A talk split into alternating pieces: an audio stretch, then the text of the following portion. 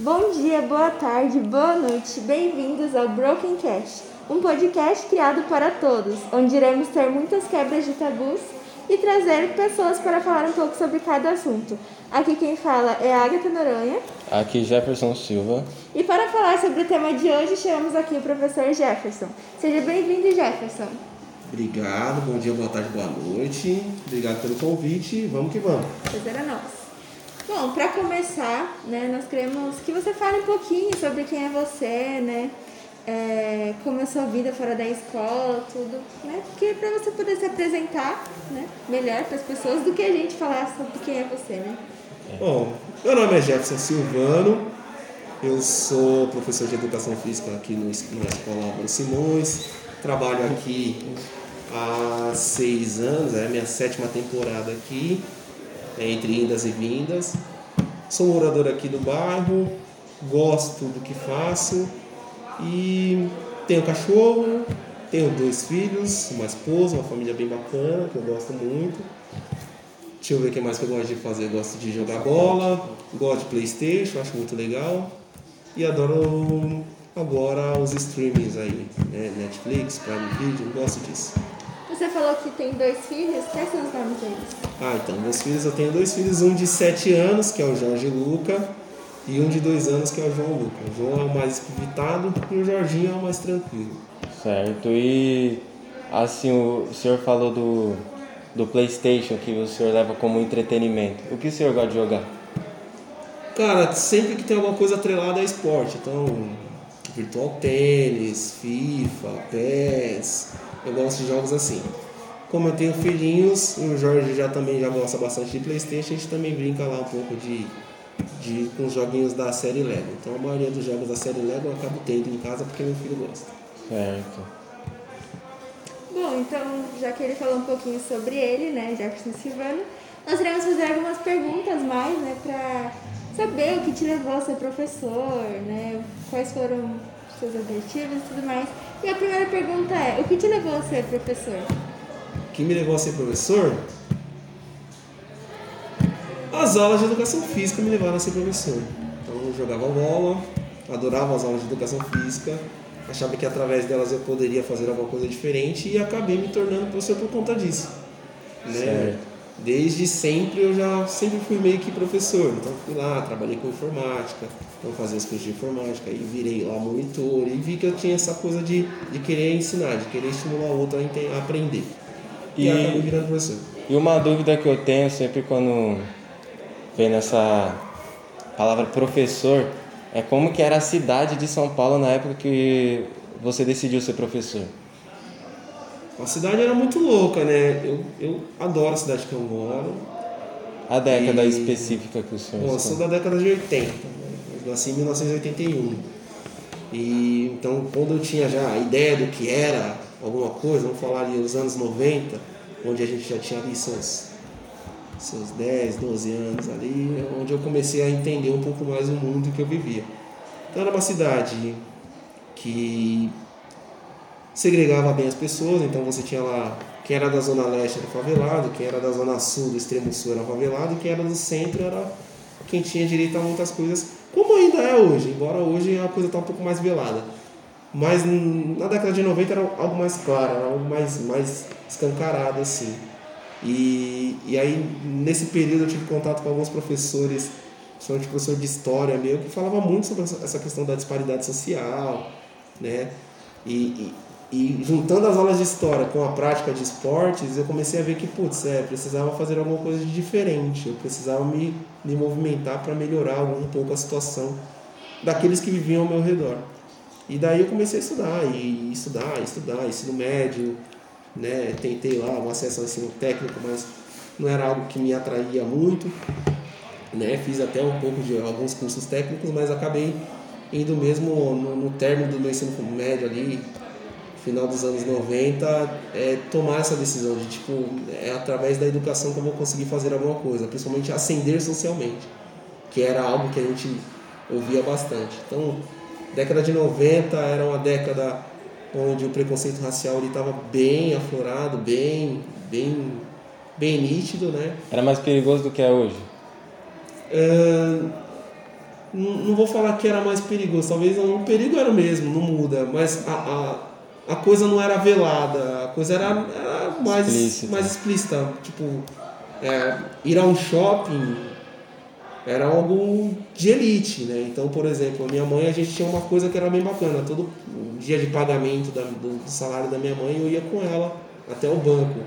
E era o dia do shopping. Então a gente ia até a Avenida Carrão e depois da Avenida Carrão a gente ia andando até o shopping Aricanduva. Né, para ir comer lá um lanche, para poder passear no shopping. Era o dia do shopping, era o dia do passeio. E aí era notório ver, como por exemplo, você entrava numa, numa loja chamada Prefix na época, que era a loja que todo adolescente queria comprar uma calça da Prefix, e você não via é, vendedores negros, você não via até o momento que você entrar para comprar as coisas, as pessoas te olhavam assim, né? Ah, vocês vão comprar. Minha mãe é uma negra, né? Raiz, assim, né? Com os trejeitos todos que eles gostam de colocar, né?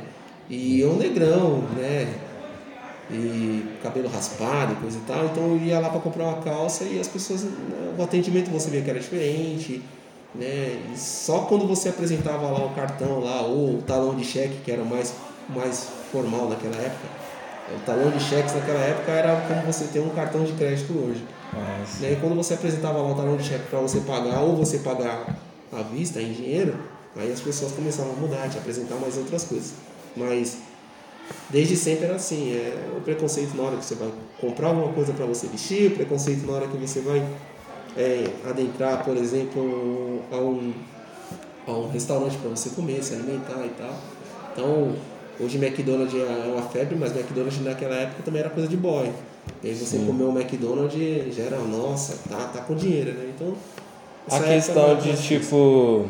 A questão da, da relação do, do, dos negros da periferia com a polícia era como é hoje ou era algo mais agressivo? Era uma relação, como posso dizer, complexa. Ainda mais para mim, que sou filho de militar. Então, meu pai era policial militar nativa na década de 90, né, até, o, até o, início dos anos 2000, meu pai era um policial militar nativo, né, carcereiro, durante muito tempo, né, no Fórum João Mendes. Então, meu pai, ele deixava claro pra gente que ó, apareceu o carro de polícia, para, não faça nenhum movimento brusco, a gente tinha toda uma etiqueta ali, todo um, um padrão a seguir. E se a gente saísse do padrão, corríamos o risco de, por exemplo, sim, é, sofrer violência física direta. Né? Já sofri várias abordagens, né? hoje está um pouquinho mais velado, né?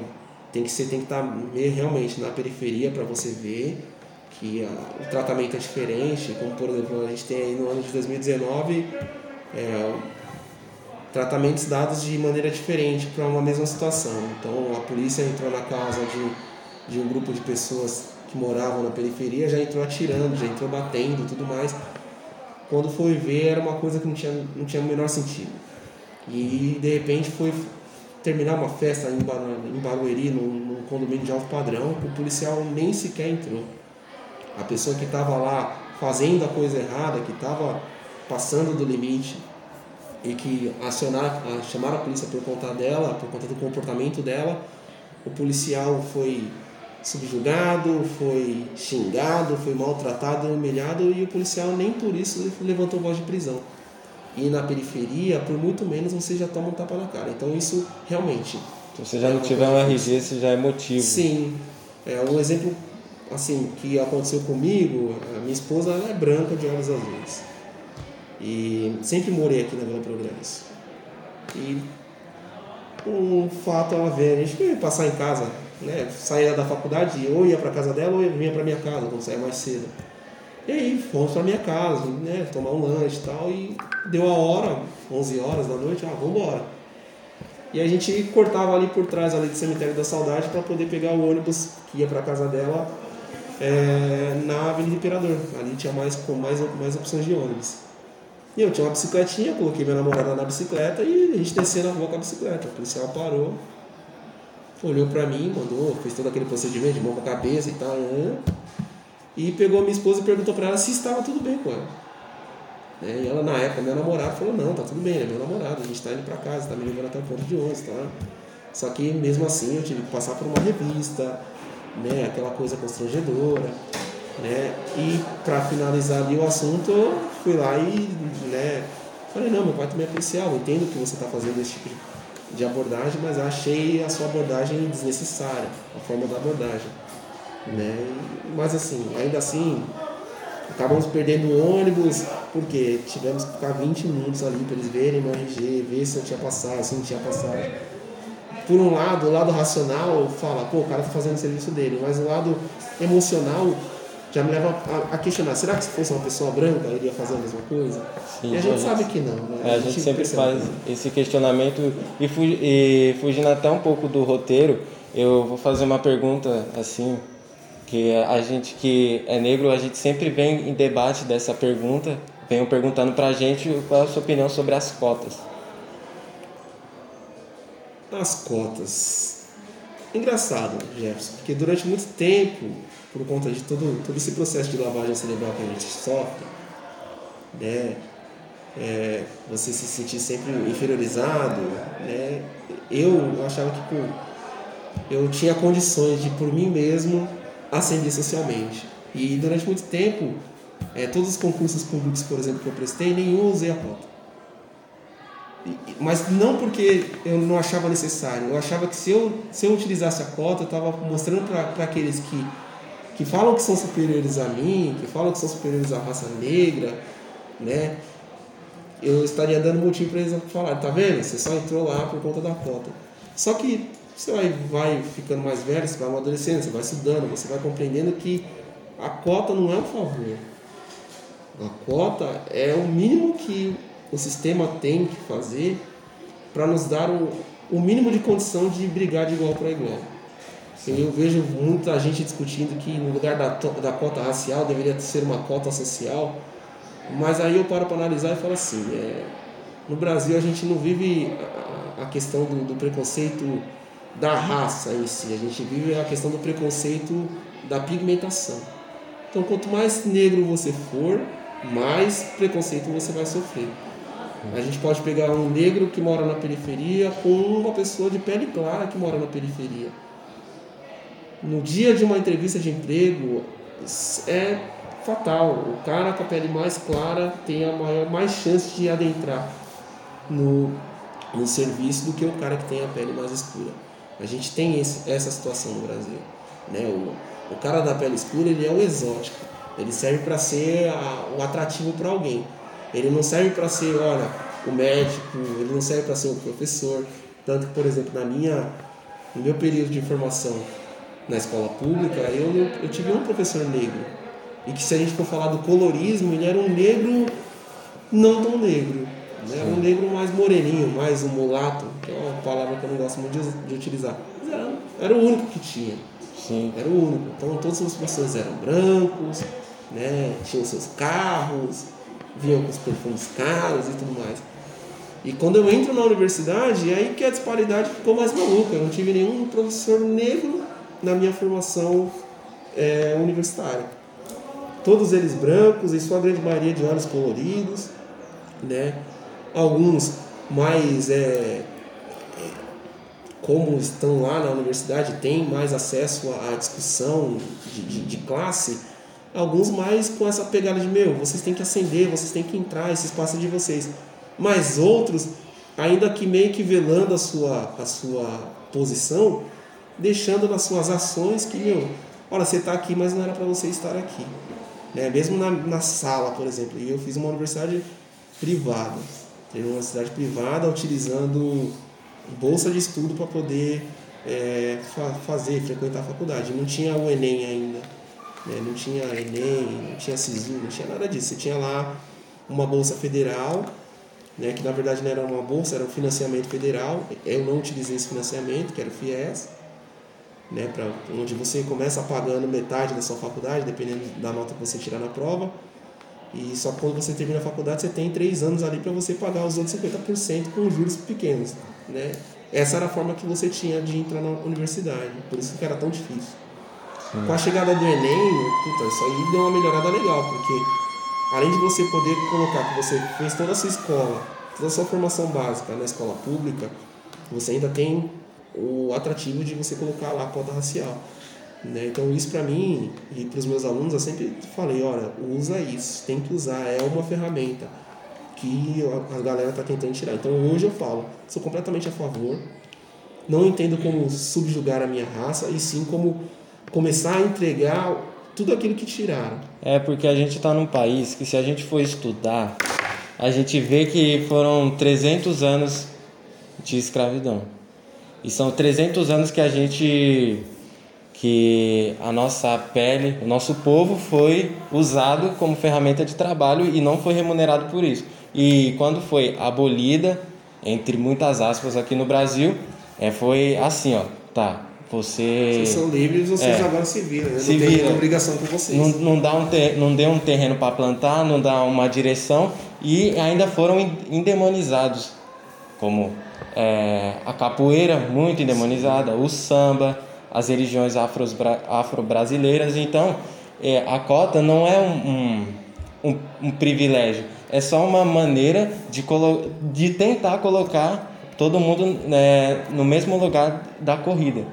Sim, eu, eu, vejo até assim, que dependendo da situação, é, tem gente que defende a, a, cota social, falando que é melhor você, que seria melhor distribuída essa cota social, mas é, eu volto a frisar, enquanto a população em si, o nosso país, não se conscientizar de que somos todos diferentes e, e, e, e dar condição para que todo mundo, com as suas diferenças, consigam ter uma educação de qualidade, seja no ensino público, seja no ensino privado, seja no ensino básico, seja no ensino superior, a gente vai continuar tendo que utilizar. Por mais que se fale que ah, é, tem gente até que usa como, como justificativa de, da cota social. Ah, é melhor a gente ter uma cota social porque aí o negro não vai ser inferiorizado. Aí ninguém vai falar que foi num favor, que ele entrou na faculdade por favor. E o negro tem que entender que não é favor. É o mínimo que as pessoas que tomaram é, todo o espaço que a gente tinha tem que dar, tem que entregar pra gente. Sim. Se eles não fizerem assim, a gente não vai ter nada em troca, a gente não vai ter nada todo o processo que a gente estava tendo de, de emancipação cultural afro-brasileira está se perdendo nos últimos anos. Sim. A gente está tendo que voltar a justificar o nosso papel, a importância, o que a gente tinha de bom. A gente está tendo que voltar, e isso é ruim. Sim. E agora, falando mais no, no campo da educação, o, o que o, o senhor acha que mudou na educação desde o primeiro dia que o senhor entrou em sala até hoje? Professor, Deixa aí, deixa aí, deixa aí. O que eu acho que mudou. A educação, para mim, ela vive em constante mudança, porque ela vai mudando de acordo com a sociedade. Então, eu entrei numa educação, eu sou de uma educação extremamente tecnicista, então eu ia aprender técnicas para fazer alguma coisa. Técnicas para você fazer uma redação perfeita, técnicas para você ser. Parecia que tudo era técnico. Então, eu tinha que saber sobre substantivo, como usar, quando usar, tinha que saber a fórmula de Bhaskara, como usar, quando usar, então tinha tudo isso. Era uma educação que naquele momento não era, não me formava um pensador. Então somente ali professores de, da área de história, né, que vinham com alguns conceitos que me faziam pensar, refletir sobre o que o momento que eu vivia. A partir do momento que eu entro na universidade, no finalzinho ali do, dos anos 90, início dos anos 2000, a educação ela começa a ter essa coisa de, de buscar a emancipação das pessoas. Né? Não ascender socialmente é, unicamente, mas emancipar. Fazer com que você seja dono de si. Criar pessoas que consigam é, pensar e refletir sobre tudo que ela vai fazer. Sim. Desde do consumo de água até a compra de um veículo desde que tipo de trabalho você quer ter até aonde você quer chegar, o que você quer ser quando crescer. Então, essa, eu gosto muito dessa, dessa frase. O que você vai ser quando crescer? Quando a gente tinha o um pensamento técnico, né, a formação tecnicista, eram ah, eu quero ter dinheiro, eu quero ter carro, eu quero ter um emprego. Então eram essas geralmente as afirmações, eu quero ser dentista, eu quero ser médico, eu quero a paz mundial. Era mais ou menos isso. E aí quando você começa a ter uma educação mais emancipadora, mais crítica, que vai fazer você analisar a sociedade como um todo e, e tomar decisões pensando na análise é, de perspectivas sociais, você começa a ter o que, que eu quero ser quando, crescer? Ah, eu quero ser um bom pai, eu quero ser um bom cidadão, eu quero ter um emprego que me, que me dê satisfação. Então você já começa a mudar. É, não que ah, ninguém vai querer ter dinheiro, né? Como as pessoas, ah, então você virou socialista, comunista, não é isso. Mas eu, eu parto de mim para um todo. E não do todo para mim. Não do, olha, do ter. Do, ah, eu quero um carro. O que, que eu preciso para ter um carro? Preciso de dinheiro. Agora, como vai ser o dinheiro, não interessa. Pode ser tanto um dinheiro que eu vou lá e roubo do outro, como um dinheiro que eu faça um trabalho e eu vou ali e superfaturo esse trabalho, como um dinheiro que, ah, não, beleza, vou fazer meu trabalho ali, vou trabalhar no fast food e vou guardar o dinheiro até eu conseguir comprar. Então, se eu penso só no, no produto final, não penso no processo para me chegar, você qualquer acaba processo se é perdendo. processo. Você acaba se perdendo e até quando você conquista, imagino quando o senhor conquistou algo, tipo um carro, com o dinheiro de uma coisa que o senhor ama fazer, é totalmente o sentimento é totalmente diferente de conseguir algo de fazer, é, conseguir chegar até lá fazendo algo que você não gosta. Eu acho que o sentimento é totalmente. A satisfação é maior. Sim. Parece que aquilo que você conquistou é, te pertence. Né? É algo mais paulativo. Thaís. Sabe o que eu acho? O que, que você Você vai, sabe? Vai subir? É, você subiria agora, né? Pode deixar, pode deixar o. Pode deixar. Thaís, faz um favor pra mim. Fala pro pessoal do primeiro BDC e você volta pra cá. Primeiro B. B, B de bola. Empatei com o Kevin, professor. Fracão, mano. Fracão. Professor, professor, pode deixar o. Pode deixar aí, Rafa. Ah, então, aí, é, quando você consegue conquistar as coisas tendo satisfação naquilo que você está fazendo, a tendência é que você dê muito mais valor. É que, por exemplo, ah, vamos pegar um exemplo mais, mais, na, mais característico para vocês. Ah, com um sonho de comprar um Playstation. Pô, beleza. É, eu demorei bastante para comprar, por exemplo, no PlayStation 3. Demorei. Trabalhei pra caramba para poder comprar. Enquanto todo mundo já estava pensando quando ia chegar o PlayStation 4, eu ainda estava tentando chegar no PlayStation 3. Quando eu cheguei, foi tão satisfatório para mim que eu fiquei com ele anos e anos. Chegou o PlayStation 4, eu não estava muito preocupado em comprar o PlayStation 3, porque o, o 4 estava mais preocupado em manter o meu PlayStation 3. Ele me satisfazia porque eu queria. Queria jogar um, um FIFA, ele ia me satisfazer. Só precisava comprar um jogo mais recente, mas a plataforma em si ela continuaria. Agora, quando você só faz ali, ah, mano, eu trabalho que nem um condenado, então no mínimo eu vou ter que trocar de Playstation assim que sair. Aí você fica com aquela coisa desenfreada, né? Do tempo. Você não, você não, o tempo não é o mesmo. Sim. Sai um iPhone 10, você tá com, com 9, você já quer comprar o 10. Porque você não viu o processo que você teve para chegar até o iPhone. Você já só, só quer comprar. Saiu, tem que comprar. É aquela coisa de de que se você não comprar, você não consegue superar seu adversário. Você vê o indivíduo como um adversário. Você não vê a pessoa como uma pessoa. Sim. Você só vê que você precisa ter aquilo. Se ela tem, eu tenho que ter. Tem que ter melhor que dela. Não tem que ter igual, tem que ter melhor. Não tem que ter diferente, tem que ter melhor. Você né? acaba meio que é, indo atrás não do não do, do que o aparelho pode oferecer como um iPhone. Você vai acabando indo atrás do título É o iPhone. título. É o título. É o título. título. É, por exemplo, eu não sou um pro player. Eu sou um cara que gosta de, de tirar, esvaziar a mente xingando os bonecos no jogo. Né? Às vezes eu tô montando aula, por exemplo, eu tô jogando um FIFA ali. E tô montando a aula. Ali eu tô criando, putz, acho que eu posso ir nessa linha aqui de discussão e tal. E aí eu paro o jogo, vou lá, escrevo, né? Tô muito louco esse negócio de mapa mental, vou lá e crio um mapa mental para não esquecer, depois volto a jogar de novo. É, mas pra mim é isso.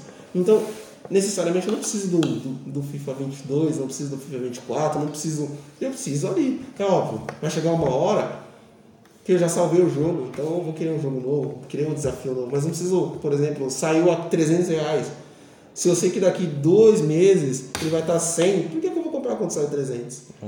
Eu não preciso. Agora, se eu fosse um pro player, aí, peraí, saiu, eu preciso jogar o mais novo, porque eu preciso ganhar dentro do mais novo, porque eu vivo daquilo, aquilo ali é o meu trabalho. E é, é isso que eu penso. Quando a gente tem uma educação mais emancipadora, as pessoas começam a ver a vida por outros olhos, por outros caminhos. E aí agora a gente voltou para uma, uma educação que ela acaba perdendo um pouco seu seu objetivo ali. Você você quer ser humanista, mas você tem que pensar no mercado e aí você quer que o cara é, entre na universidade, mas aí você fala que se ele fizer um curso tecnológico vai ser melhor, vai ser mais rápido, que ele vai conseguir ganhar dinheiro mais rápido e tal. Então, hoje eu vejo a educação assim um pouco perdida. Perdida. Né? Esse de 2000, 2020, vamos falar assim, essa, essa nova, essa guinada aí na educação. Aí, tudo bem, tem a pandemia, mas vamos lá, 2015 para cá, a educação ela tá meio assim, né? Você tem que falar do projeto de vida, mas o, o cara tem que dar o resultado, tem que dar a nota. Se ele, não, se ele não tiver uma nota, ele não é uma boa pessoa. Mas ao mesmo tempo que ele não tem a nota, ele não consegue tirar lá 10 em matemática, e você fala para ele que não, tudo bem, lá na frente você vai conseguir recuperar. Talvez hoje você não entendeu de matemática, mas mais para frente você vai entender. Então eu vejo que a educação não está assim. Está tentando se achar, está tentando entender como é que a sociedade é hoje, por conta do advento das tecnologias. Então a informação é muito rápida. Né? Se eu estou falando com você aqui agora, a gente está usando, por exemplo, é, um podcast para a gente falar. Amanhã pode ser que o podcast já nem seja mais a ferramenta que todo mundo usa para trocar ideia, para passar informação. Pode ser que, sei lá, vire um megacast. E aí os caras vão vir com outro formato e tal. E, e, e, essa velocidade eu acho que acaba atrapalhando um pouco. Sim. Porque os processos ficam pela metade. Então você não pode fazer nada a longo prazo, tem que ser tudo a, a curto prazo. Nem o médio prazo hoje você pode pensar muito. Só quando você pensa no seu, no seu projeto de vida, ele é a médio e longo prazo, ele nunca pode ser a curto prazo. E Você ele é sempre sabe. atualizado, né? Ele é atualizado o tempo inteiro. Porque hoje você quer ser pai. Aí amanhã você encontra uma companheira que ela mostra pra você que, olha, eu te amo, mas eu não quero ser mãe. E aí? Você vai ter que reorganizar o seu projeto de vida. Ou você vai ter que deixar aquela companheira.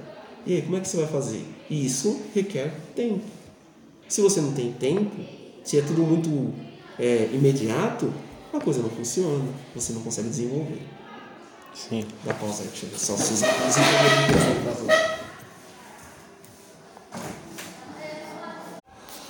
Bom, e pensando sobre isso, né, de o que será, como vai acontecer, é, o que você acha que terá de diferente, tipo, nas próximas gerações de professores? Acho que serão professores que vão utilizar as ferramentas tecnológicas com muito mais destreza do que a gente.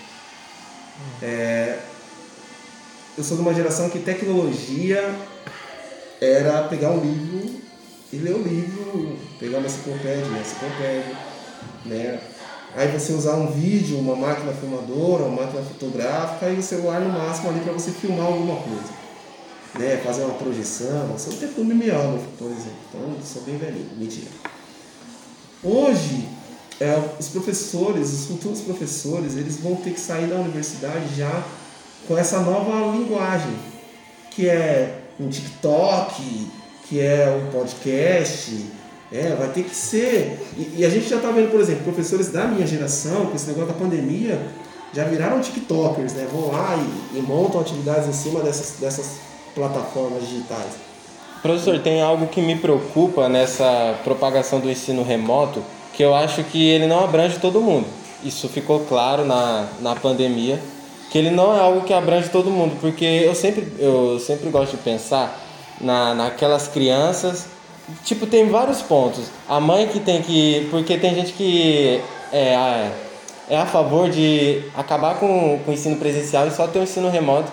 Acha que isso vai ser benéfico. Mas se a gente for pensar naquela mãe que que é mãe solteira, não tem, não tem com ninguém para deixar o filho e às vezes tem a escola para poder deixar o filho e trabalhar.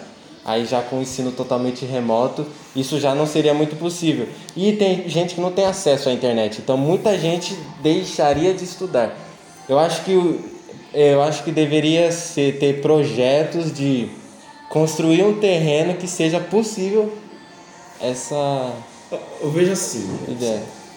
A questão do ensino remoto ou do ensino híbrido, é, com a pandemia a gente percebeu três coisas importantes. Primeiro, a escola é importante, seja pelo fator de tipo, ah, a escola é importante porque lá é um depósito de crianças. Minha mãe vai trabalhar, meu pai vai trabalhar, com quem que eu vou ficar uma parte do meu tempo? Tudo bem, a escola tem essa importância, ela tem essa relevância. A creche, ela surgiu desse, desse, desse conceito de você ter as crianças em um determinado período lá do tempo, enquanto o pai vai trabalhar, a criança está fazendo uma atividade em um lugar é, que alguém vai olhar por ela. Tudo bem, tem essa importância. Segunda importância, a escola instrui. Então as pessoas perceberam que é, sem o professor é, é possível aprender? Claro que é. Mas todos vão conseguir aprender no mesmo tempo, no mesmo ritmo? Não, não vão. Tá? Isso ficou provado. Porque você teve lá o aluno que, ah, tá bom, ele foi lá e ele assistiu o centro de mídias, ele conseguiu entender tudo nas aulas do centro de mídias. Você teve alunos assim. E teve um monte de aluno que foi justamente na contramão. Aquela aula remota serviu para ele não fazer nada. Ora, ah, mas ele é porque ele é preguiçoso? Não necessariamente. Talvez a forma como a aula se dispôs ali no vídeo é, não trouxe o interesse dele, não despertou o interesse. E a gente na sala de aula, a gente percebe, por exemplo, eu tô ali falando de futebol com a galera, a gente vai jogar futebol, vai ter aquele aluno que, putz, eu gosto de futebol, vai jogar. Então você vai ter uma, você vai criar uma dinâmica para atender esse aluno.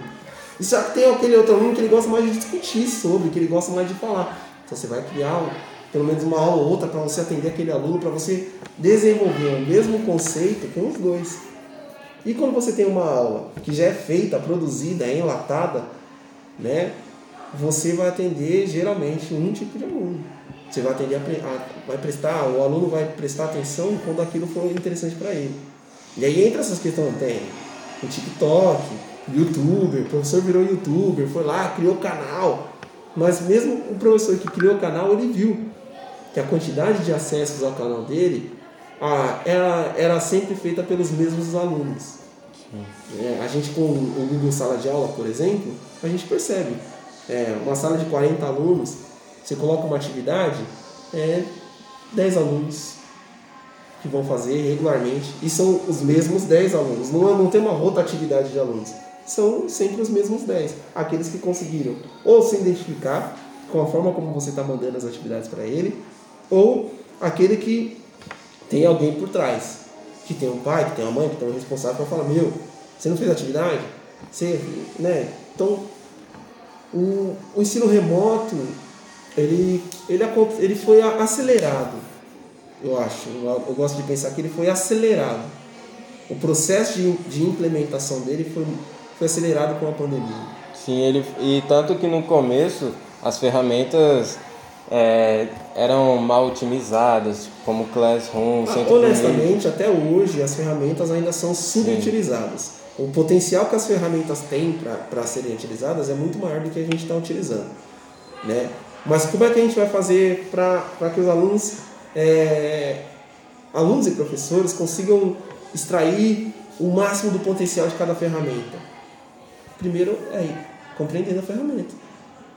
Pô, você deu lá o Classroom para todo mundo usar, mas qual foi o processo de aprendizagem do professor para ele usar o Classroom? Qual foi o processo de aprendizagem para o aluno usar o Classroom? Então você tem lá ah, municípios que deram tablet para os alunos poderem acessar, para quebrar essa questão do, do, da falta de, de oportunidade de acesso. Tá, você deu o tablet. Você perguntou se o cara sabe usar? Quantas famílias é, tem um celular em casa e o celular é utilizado para quê? Para o WhatsApp. Para tirar foto. Né? Ah, mas ele está no TikTok. Beleza, o TikTok é uma ferramenta que você vai lá, você vai clicando, você vai mexendo e você vai se apropriando. Agora, numa aula, que você manda uma atividade no Classroom lá, você manda um formulário para o aluno, como já tem essa questão do, ah, é uma atividade, vale nota. O aluno não vai é, fazer como ele faz. Tá, vou tentar aqui, se der errado eu volto. Se der errado eu volto. Não vai fazer isso, não vai só experimentar. Então, a, a pandemia acabou acelerando o processo. A gente queimou etapas. A etapa de, por exemplo, todo mundo ter um tablet na sua escola, E aí, sei lá, ensinar como é que você faz, o que, que você pode fazer, como é que você pode mexer, né? Essa etapa a gente não teve. Ah, vou apresentar, por exemplo, um Canva. Vou fazer atividades no Canva. Legal, é uma ferramenta que putz, dá para fazer milhões de coisas. A imaginação pode levar para qualquer lado. Mas quantos de vocês tiveram acesso a como é que funciona o Canva? O que, que você pode fazer? Aí vou falar, ah, mas tem um monte de tutorial na internet. Tem. Mas tem um monte de aluno que não, não entende, não consegue entender com um tutorial. Ele entende com você do lado dele falando, olha, então galera, o passo número um é esse. Você ensina lá o básico, e do básico você fala, agora eu quero que vocês criem alguma coisa, explorem a ferramenta. É, a gente ainda tem muito aluno assim. E, fal e falando disso, professor, a gente, uma pergunta que eu sempre queria fazer para um professor é se o seu método de ensino é o mesmo desde que o senhor começou. Não, não é. Eu costumo falar que e, e, antes da pandemia eu já analisava essas coisas assim. A gente vai mudando porque o, o método ele deve ser empregado em, função do aluno. Então às vezes eu dou uma aula, por exemplo, para a sua turma, vou lá dar uma aula de de lazer. A gente vai discutir lá o lazer, vou lá e apresento as questões do lazer para a sua turma. E para outra turma, eu vou fazer a mesma coisa, só que de uma outra forma, com uma outra dinâmica. Porque de repente a sua turma é uma turma que gosta mais de ler, de, de, de debater, que gosta, e a outra turma gosta mais do agir, do fazer. Então eu tenho que ir ali. Eu fico brigando comigo mesmo. Olha, essa turma aqui é, é melhor eu fazer aqui, vamos fazer uns testes aqui, e a outra turma ali, vamos fazer de outra forma. Né? A gente pode trabalhar o mesmo conteúdo, mas utilizando caminhos diferentes. Então, não, não, não, não posso falar que é o mesmo método. Ele vai se mudando, ele vai se ressignificando dia a dia. E, tipo, voltando nisso do ensino, né? Você acha que, tipo, o Estado, o governo limita o ensino, o aprendizado da, dos alunos? Principalmente nas periferias. Porque, imagina, vamos pegar aí a pandemia como um, um momento complicado, né? Vamos pegar aí, tá mais atual. Qual que era do Estado? Facilitar. Então, ó, precisamos fechar as escolas. É consenso? É consenso.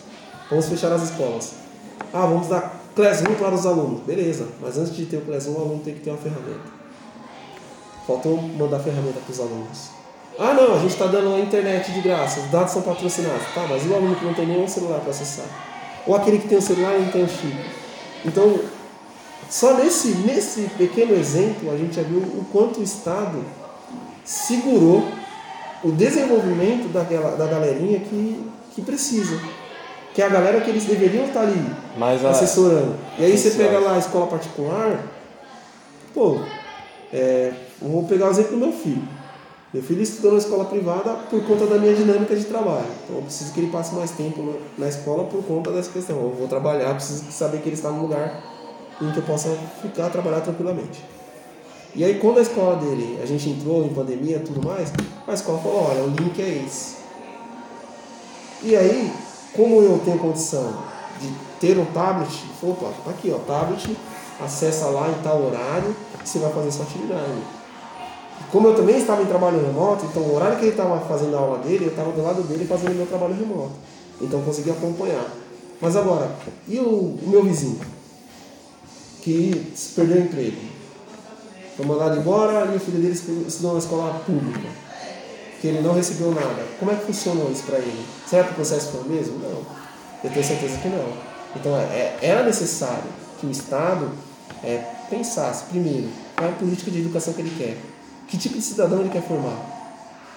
Ele quer o cara que vai bater amém para tudo que ele falar ou ele quer o cara que seja o, o problematizador, aquele que cria o problema, mas que também traz a solução. A gente tem visto ultimamente que não é mais esse, esse indivíduo emancipador. Ele quer mais é um indivíduo que bata a continência, que aceite tudo que eles façam.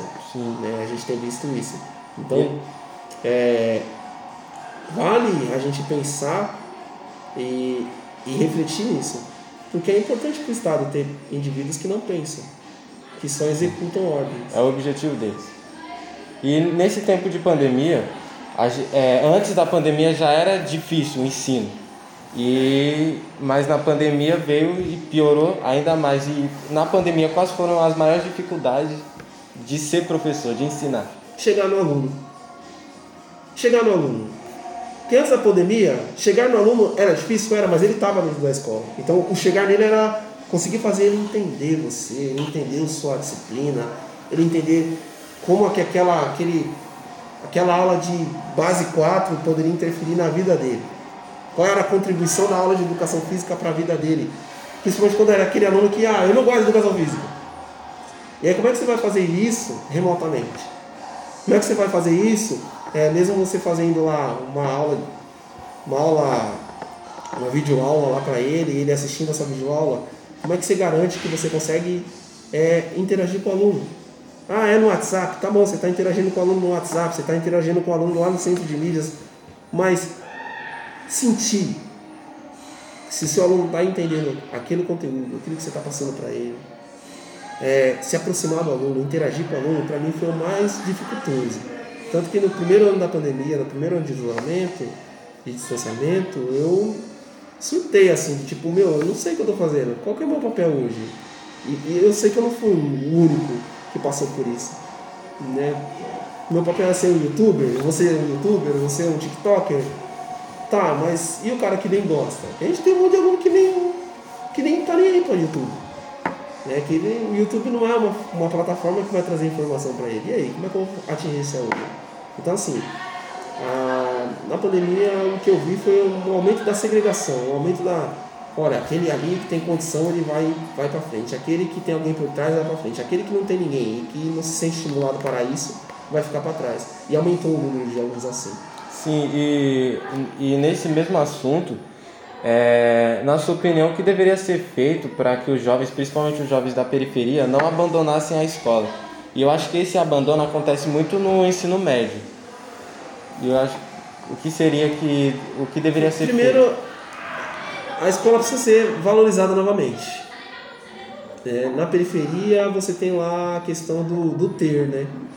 Você é só alguém se você tem o celular mais caro, você tem o tênis mais caro então, quando a gente estava numa, numa educação que buscava, visava emancipar e não promover a ascensão social através da grana, é, a gente tinha os alunos um pouco mais assim, mais preocupados em ser pessoas melhores. E entendendo que a, ali o chão da escola, o chão da quadra, poderiam fazer isso acontecer para ele, poderiam fazer muito mais sentido para ele. Hoje o aluno, ele tem lá, ah, fulano de tal ganhou no Big Brother, então ele agora é milionário, então agora ele pode ser o que quiser e tal. E aí você tem alunos fazendo isso. Olha, você. Eu vou. Vou tentar ganhar no Big Brother, vou tentar entrar numa rede social, vou tentar ter milhões de seguidores só para me ter grana. Porque aí se eu tiver grana eu posso fazer qualquer coisa. Então você tem um, um esvaziamento do sentido da vida. Você restringe, resume a vida a ganhar dinheiro a ganhar dinheiro, a ir para Maldivas, a ter um carro, a andar com tênis de mil reais no pé, né? Você não tem análise de, pá, beleza, por que, que eu tenho que ter? Sim. Como é que eu posso ser? Será que só ter vai definir o que eu sou? Né? E, então, assim, primeiro é, é ressignificar a escola. A escola tem que ter um novo sentido. Fazer o aluno entender. Ouvir o aluno. Ouvir é legal. Mas não é só ouvir, é filtrar aquilo que você está ouvindo e tentar proporcionar, tentar apresentar ao aluno, é dar voz ao aluno, mas fazer com que ele tenha use essa voz com consciência, né?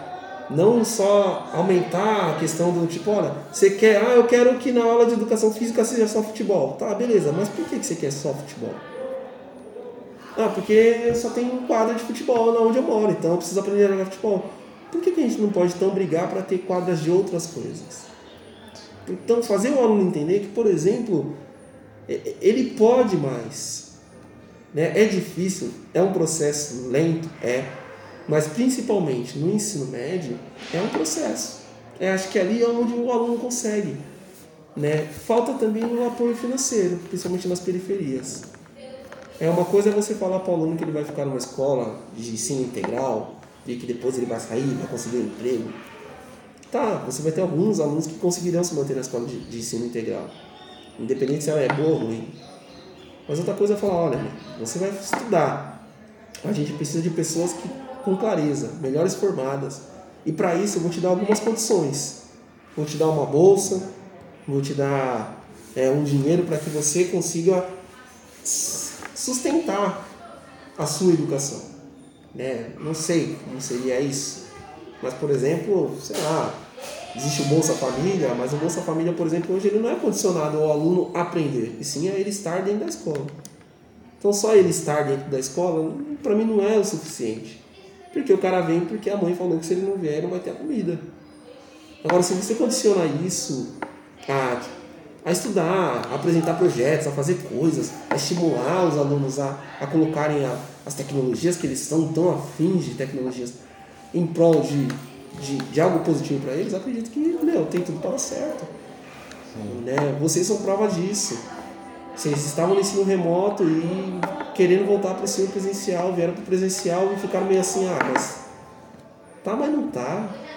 Tá, mas tá legal, mas não tá legal. E de repente, um projeto você já começa, putz, olha, eu consigo fazer isso, eu consigo fazer aquilo. Aí um conseguiu ver que produz letra, o outro conseguiu ver que produz música, o outro conseguiu ver. Então cada um foi trabalhando a sua potencialidade, aquilo que gosta. E para isso, a escola tem que ser um pouco mais libertadora, ela tem que ser um pouco mais aberta. Ela, você precisa daquela situação do tipo, olha, agora é aula disso, agora é aula daquilo. Mas ao meio, a meio tudo isso, você precisa de momentos em que você pode se reunir, trocar uma ideia, que você tenha, por exemplo, sei lá, um professor que senta ali e vai trocar ideia, e vai criar ideia, e vai criar conteúdo, e vai criar problema, e você vai produzir. Talvez a escola precise ir nessa linha. É... E, e, tipo, falando sobre se reunir, estar com, né, com os alunos, a gente queria saber tipo, como é o seu relacionamento né, com os alunos. É meio antagonista. Por quê? Eu sou uma pessoa muito reservada. Então sou muito caladão na minha, assim. Né? Então até eu conseguir, até o aluno conseguir é, se aproximar, ele, ele, ele acaba se afastando um pouco. Embora seja professor de educação física, aquele que todo mundo quer o yeah, yeah, tal, né? Eu sou muito reservado. Então, às vezes, quando, quando que o aluno vai me entender? Quando ele está chegando lá, terceira ensino médio. Que aí ele já passou, viu que eu não sou tão carrancudo, que eu não sou tão bravo, né? Que por trás dessa coisa de não, eu quero tudo na hora certa, do meu jeito e tal, existe uma pessoa que compreende o mundo, que que fora da escola é, é o vizinho dele, né? Então, eu, eu vejo assim, eu, eu, demoro a me aproximar, a permitir que os alunos se aproximem de mim. Ainda tem essa questão do tipo, ó, você é aluno, eu sou professor, né? No primeiro momento, o aluno quando me vê no primeiro ano de ensino médio, ele me odeia. E aí quando ele vai para o segundo ano, ele começa a falar, putz, professor, eu não sabia que você era assim. Aí, no segundo semestre a coisa começa a mudar, aí já é jefinho para lá, professor para cá e tal. Né? Mas isso para mim é, é é, talvez de métodos, esse é o único método que eu mantenho. Né? Eu já não chego no primeiro dia dando risada para todo mundo, né? mas quando a gente, eu, eu gosto de estabelecer ali a, a relação. Né? Eu vou cortejando meu aluno, o meu aluno vai me cortejando até que a gente tenha uma relação mais, mais mais íntima, mais. Começa com mais respeito. Né? Começa com muito respeito. Você é aluno, Isso. e depois a coisa vai, vai rolando, vai rolando. Até, por exemplo, ter, ter aluno que vai na minha casa tomar café. Professor, oh, chega aí, vamos, né? Até isso vamos acontece. então, tipo, é, uma dúvida que eu tenho é tipo assim, qual época para o senhor o ensino no Brasil foi mais eficiente? Década, assim. A década que tá, evoluiu mesmo. Que mais pessoas da periferia ascenderam. Ó, oh pensando nesse, nessa ideia, é, a educação no Brasil ela sempre foi para poucos. A partir do momento que você criou a escola pública, aí você aumentou o acesso é, do povo da periferia para a escola, para mim foi o melhor momento. E aí um segundo melhor momento quando você abriu, você fez isso com a universidade, você criou a universidade para todos, você abriu um espaço né, FIES, depois o Enem, para mim foi a melhor fase, assim, você tinha muita gente da periferia entrando na universidade. Só que ainda falta, agora, a gente aumentou a quantidade, Agora falta aumentar a qualidade lá na base. Aumentar a qualidade na base. Sabe? A ideia é que eles. A gente faz muito curso. Né? Ainda mais agora você na pandemia. Então, sempre vem como exemplo de aula de qualidade uma escola privada. É, falta agora é, trazer essa ideia que eles têm, que a escola privada é melhor que a escola pública. Talvez em equipamento seja, mas talvez em material humano eu ainda acho que não. Ainda tem coisas em mim, vivências que eu tive, que mostram que o material humano da escola pública ele tá aí, mano. Ele só precisa de um start, ele só precisa de uma de uma ajuda, ele só precisa de um empurrão. Só precisa de estrada para Só caminhar. precisa de estrada para caminhar. É, na verdade, assim, a estrada tem, ele só precisa pavimentar a estrada. Tem muito buraco. Muito buraco. Tem muito buraco e muita Muita coisa que pedra. tem que desviar. E aí vai atrasando. Lembra? Até uma pergunta. O que, que o Estado pode fazer? Não atrasar. O Estado pode promover uma educação de qualidade, com qualidade. E qualidade não é só ter o aparelho. Qualidade é você dar momentos para os alunos discutirem, é você ter momentos para os professores discutirem, é você entender que um professor não pode estar em três, quatro escolas. Se o professor está ali naquela escola, se ele se dedica àquela escola, a chance do professor ter mais relação com a comunidade escolar é muito maior do que aquele professor que ele tem três aulas numa escola, depois ele vai dar mais duas aulas em outra escola. Esse professor ele só dá aula, ele só vai passando, é um professor de passagem. Por mais, ele pode ser um ótimo professor, mas aí ele acaba se tornando um professor técnico.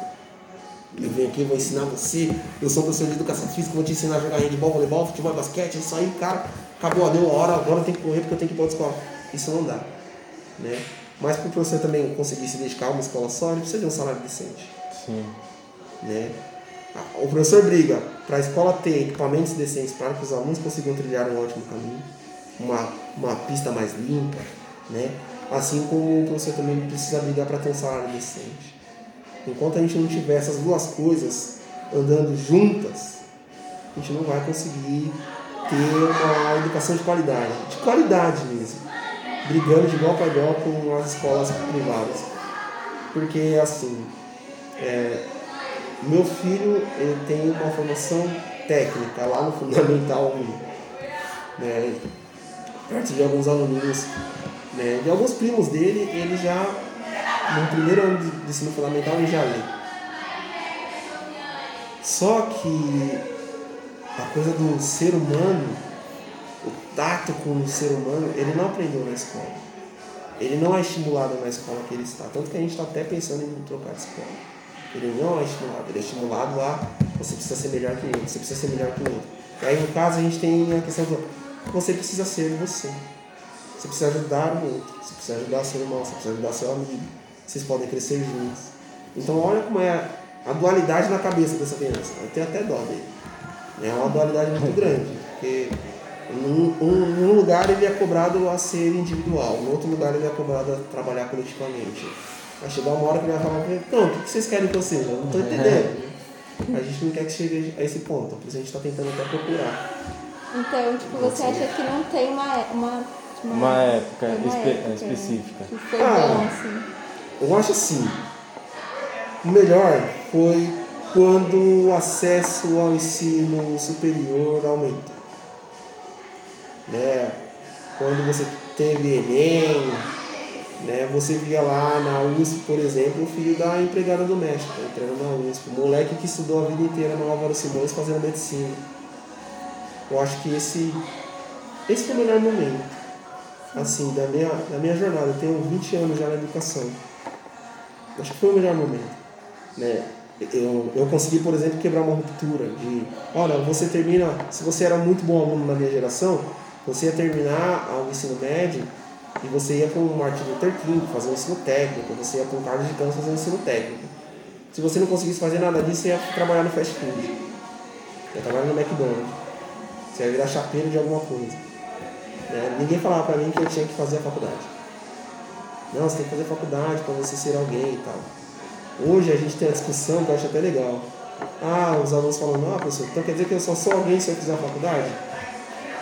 Se eu não fizer uma faculdade, se você não fizer uma faculdade, não fizer nada na sua vida, você também não é ninguém.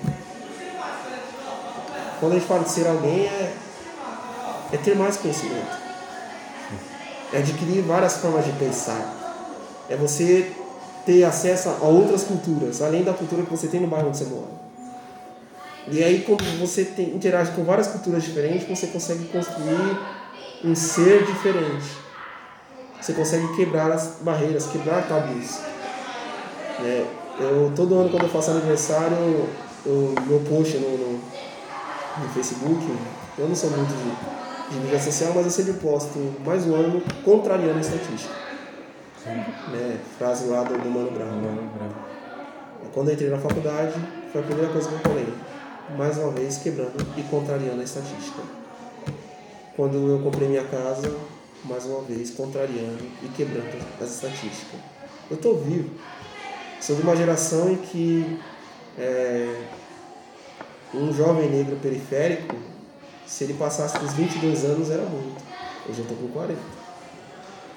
Né? Um jovem periférico, se ele terminasse o ensino fundamental, terminasse lá o nono ano, era muito. Eu estou indo para minha terceira faculdade. Né? Então, eu não tinha professores negros. Eu me orgulho de já ter trabalhado numa escola em que 50% dos professores eram negros. E não era porque era uma, olha, essa escola aqui vai trabalhar com isso. Não, não era, porque todos os professores acabaram se identificando e indo para aquela escola. Hoje eu, eu tenho amigos que são médicos e são negros. São médicos e são periféricos. Não são negros, mas são periféricos. Né? É, eu eu não, não gosto muito da frase a favela venceu. Não gosto muito dessa frase, porque geralmente essa frase está atrelada a, a favela venceu, o cara tá com um carro caro do lado. A favela venceu, o cara tá com uma gargantilha de, de, de ouro do lado. Isso aí, a favela pode vencer dentro dessa perspectiva roubando a própria favela. É, a gente tem muito, muito caso aqui na comunidade que é assim. O cara não tinha nada, de repente o cara tá dentro de uma Porsche Cayenne. Aí você pergunta de onde vem a Porsche Cayenne, ele é Raul. Ele dá golpe, ele é estelionatário. Aí até incentiva aquele moleque que tá é, em passos pequenos, que ele tá tentando ir lá de sete e fala, mano, o cara tem a mesma idade que eu, tem o carrão, ele tem o, o tênis da hora, ele tem o, a correntona. Eu vou pro mesmo caminho que o dele, uhum. porque eu vou demorar aqui 10 anos, ele conseguiu isso em duas semanas, então Sim. eu vou isso acaba até incentivando na mentalidade do, Sim. do jovem. É, eu gosto muito de, de funk, de hip hop, principalmente hip hop, principalmente o rap. Já, até porque minha geração bebeu muito dessa fonte. Era de ouro do rap brasileiro, né? É, era de ouro. Então você tinha Racionais, X, The Menos Crew, enfim, Thaís. Só que mesmo ali a gente tinha que separar o joio do trigo. Porque a gente tinha tanto rap que falava a favor de. que romantizava o assalto, que romantizava é, a violência. E a gente tinha rap que esclarecia, que falava pra gente que pra gente ascender ao poder a gente precisava é, se educar, a gente precisava compreender, a gente precisava estudar, a gente precisava de conhecimento. Então esse tipo de rap foi o que fez ali, o alicerce para mim. É, superar o meu medo de entrar na faculdade, superar o meu medo de entrar num shopping caro e comprar uma roupa. É, foi esse tipo de rap que fez eu, eu, pensar. Se eu fosse numa outra linha, eu seria um cara hoje que ia ser frustrado, porque eu não tenho o carro mais caro do mundo, eu não tenho a casa mais com a piscina, eu não tenho um monte de mulher beijando meus pés. Até gente. Até amanhã. Na verdade, eu tenho uma vida. Eu tenho minha família, eu tenho minha esposa, meus filhos, eu tenho meu trabalho que eu adoro. Tem uma frase do crioulo que fala muito sobre isso, que é não se corromper para nós já é vitória. E infelizmente, é, você citou o crioulo, acho muito legal. É, são poucos que pensam assim. São poucos, principalmente é, nas músicas da juventude que falam que a gente tem que não se corromper, que a gente tem que correr atrás, que a gente tem que evoluir, que a gente tem que continuar crescendo constantemente. Sim. Sim. E, tipo, né, foi muito legal essa discussão que a gente teve É. aqui, né, nesse bloco. Agora a gente vai para perguntas mais espontâneas, mais. Respostas mais curtas, É. né, pra saber um pouco também. E você quer começar? É, eu vou fazer uma pergunta que nem tá aqui, mas como que é algo que eu gosto de falar direto. rápida. É. Qual é o seu time de futebol, professor? Eu sou São Paulino. Eu nasci na época de ouro de São Paulo. Time do Tele. Tele. Tele Santana, eu sou São Paulo. Coisa geração Murici. Eu só peguei coisa boa. Agora que eu tô pegando o inferno astral. Mas eu sou São Paulino. Minha mãe é São Paulino. Então eu virei São Paulino. Que comida você mais gosta? Gosto de carne. Gosto de queijo. Carne e queijo. Carne e queijo. Hum, muito bom. É, quando o, o senhor vai pra um rolê pá, o senhor gosta de comprar aquela roupa ou fazer aquele lanchão no passeio? Pá? Cara, é engraçado. Eu sou o cara que gosta de comer. Se eu tiver que trocar comida por roupa, eu vou comer. Se eu tiver que trocar um cinema por roupa, aí eu vou no cinema. Eu, eu gosto de coisas que me satisfazem naquele momento. A roupa pra mim. A única coisa talvez que me faria pensar um pouco seria um tênis. Pra tênis eu sou chato. Ah. Roupa, roupa, não tô nem aí, não. Você possui algum animal de estimação? Tem um cachorro, eu gosto de cachorro. Como é o nome dele? Lindinha. Lindinho. É. Ah. Eu gosto de cachorro. E o que o senhor consome hoje no meio do entretenimento? Porque o futebol tá difícil, caso de São Paulo, né? Futebol tá difícil. Mas por que pareça, eu gosto muito de assistir esportes. Principalmente os esportes americanos. Futebol americano, basquete, eu gosto muito de assistir, rugby, eu adoro. E gosto de seriado, meu. Eu sou assim, tipo, eu gosto de pegar seriado policial, seriado de investigação. Nossa, eu gosto de coisas assim. Não sou muito fã de, de seriados de, de dar risada, assim. Né? Eu não sou muito fã, não. Né? Vai, tirando, vai, citando eu, eu, a patroa e as crianças. Isso aí até hoje eu assisto.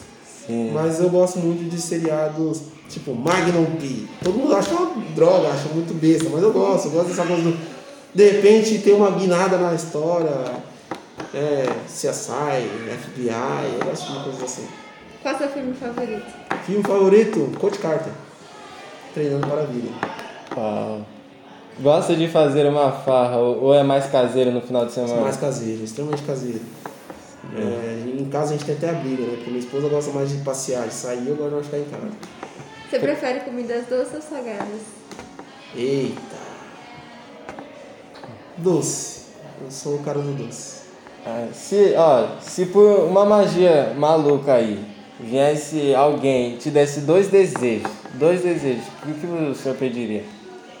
Dois. Acho que transformar meus pais em imortais. Esse seria, acho que meu primeiro desejo. E segundo desejo, pô, ganhar na Mega Sena. seria esses dois. Meus pais imortais, meu pai e minha mãe não morrer e eu ganhar na Mega Sena, que aí já era, tá suave. Mesmo ganhando a Mega, continuaria sendo professor? Continuaria sendo professor. Mas aí provavelmente eu ia construir a minha escola, do meu jeito, do jeito que eu penso. Não necessariamente uma escola de formação, mas uma escola de esportes. Eu sempre tive o sonho de montar a minha escola de esportes. Trabalhando esportes na perspectiva que eu tenho, assim, que eu vejo, que é o esporte, assim. Eu acho que ia ser nessa linha. E, tipo, pra finalizar agora, né? É, você acredita que, tipo, aqueles sonhos, desejos de adolescentes é, em relação ao seu projeto de vida foram realizados? Alguns sim, e ainda estão em realização, como por exemplo a constituição da minha família, acho que esse foi o meu maior sonho e eu estou realizando ele constantemente. Tenho dois filhos, tenho uma esposa legal, tenho uma casa, tenho uma vida em que eu não atrapalho a vida de ninguém. Esse era meu principal sonho, assim. E outros, que era aquela coisa mais de, ah, mano, eu quero ter um carro tal. Esses aí eu. Ainda não. Não, é você- mas é, é, é muito louco isso. Você vai crescendo e aí você vai tendo contato com outras informações e aí a importância de você não ficar só no seu núcleo, não ficar só no seu bairro. Você, você conhecer, vivenciar experiências diferentes te permite a sonhar coisas novas. Então, por exemplo, tinha um sonho de conhecer Maldivas. Só que aí eu fui para João Pessoa e aí descobri que, meu, Maldivas é ali. Eu preciso conhecer o mundo, eu preciso conhecer o país que eu moro. Então hoje um sonho que, que é legal que a, a gente comunga de- desse mesmo sonho, eu e minha esposa, é comprar um motorhome. É assim que a gente se aposentar, se a gente conseguir se aposentar um dia, a gente vai comprar o nosso motorhome e vamos rodar o Brasil. Esse é. E uma última pergunta aqui, que é no meio do futebol mesmo, que eu gosto de falar de futebol. É, o que vai ser mais fácil? O São Paulo ser campeão da Copa do Brasil ou o Palmeiras ser campeão mundial? O São Paulo ser campeão da Copa do Brasil vai ser mais fácil. Acho que o Palmeiras não vai ser campeão. Acho que nenhum time brasileiro, sul-americano, vai conseguir ser campeão mundial. durante alguns anos. Porque vai ter um novo formato agora, né? É, E mesmo esse novo formato, ele vai ser. ainda tá, já estão querendo voltar atrás. Então vai, provavelmente vai voltar ao formato que era o da Copa Suruga, que foi quando o São Paulo foi campeão, bicampeão, tricampeão mundial, que era o campeão da América contra o campeão da Europa. Se voltar esse formato, vai ser mais difícil ainda, Sim. porque é um jogo só. É, e aí o- e os times cada vez mais vão. Tipo, o futebol brasileiro cada vez vai ficando menor do que o. Sabe a segregação da educação? A gente vê ela no futebol. Porque aí você está dando. Quem tem dinheiro consegue contratar os melhores jogadores, mas não consegue contratar os melhores jogadores brasileiros. Então você tem, hoje em dia, muito jogador que na década. no, no período da, do São Paulo campeão, na década de 90, não seriam titulares do, do- do São Paulo campeão. E hoje eles são titulares, protagonistas e são os caras que ganham muito mais. Né? Só que não tem a qualidade que tinham os jogadores daquela geração. Sim. Bom, então aqui nós encerramos nosso Broken Cast de hoje. Né, foi um prazer ter você aqui, né, para falar um pouquinho sobre você, né, sobre como é a sua profissão. E muito obrigada, né? É, O prazer foi todo meu. Quanto tempo, né? é,